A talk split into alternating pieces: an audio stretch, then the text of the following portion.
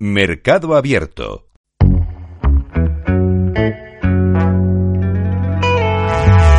Buenas tardes, Rocío. Hemos visto a un IMAZ más esperanzado con la posible revisión del impuesto extraordinario a las energéticas en España, del que sabemos que se queda, pero no las deducciones que va a incorporar por inversiones. El CEO de Repsol dice que no se quiere anticipar, pero en la presentación del plan estratégico se ha mostrado confiado en que no caigan en saco roto las reflexiones sobre la importancia de no penalizar inversiones en España. Recordemos que hasta 3.000 millones de euros de inversión en España están en el aire por el impuestazo. Las inversiones se pueden hacer o se pueden no hacer perfectamente.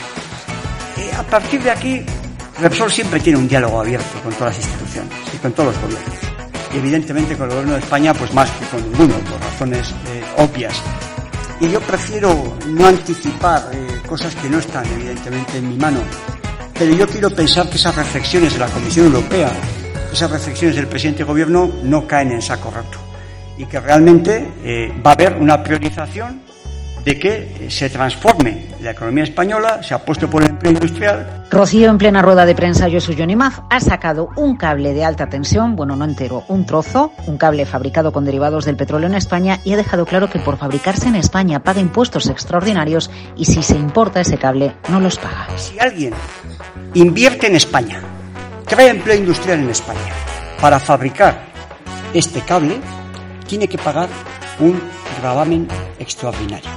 Y sin embargo, aquel que no invierte un euro en España, lo produce estos materiales en el extranjero, lo importa por el puerto de Bilbao o por el puerto de Barcelona y lo mete en el mercado español frente al que está produciendo esto en Aragón o en Tarragona, no paga nada. Así que en este punto el CEO de Repsol se plantea si es social penalizar las inversiones en España. ¿Hay alguien que pueda sostener de verdad, con la mirada alta, que esto es social? Que un gravamen que lo que está discriminando es al que invierte en España, al que apuesta por el empleo industrial en España y está favoreciendo al que no invierte en España, importa los productos, crea la riqueza en otro país y no lo paga. Esto es social este sentido común.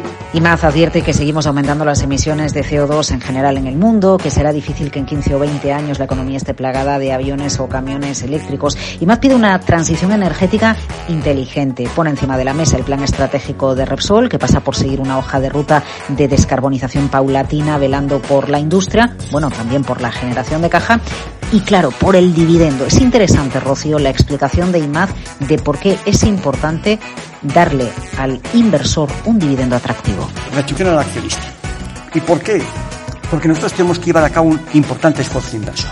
Y para eso alguien tiene que invertir en esta compañía. Y tenemos que dar credibilidad al mercado.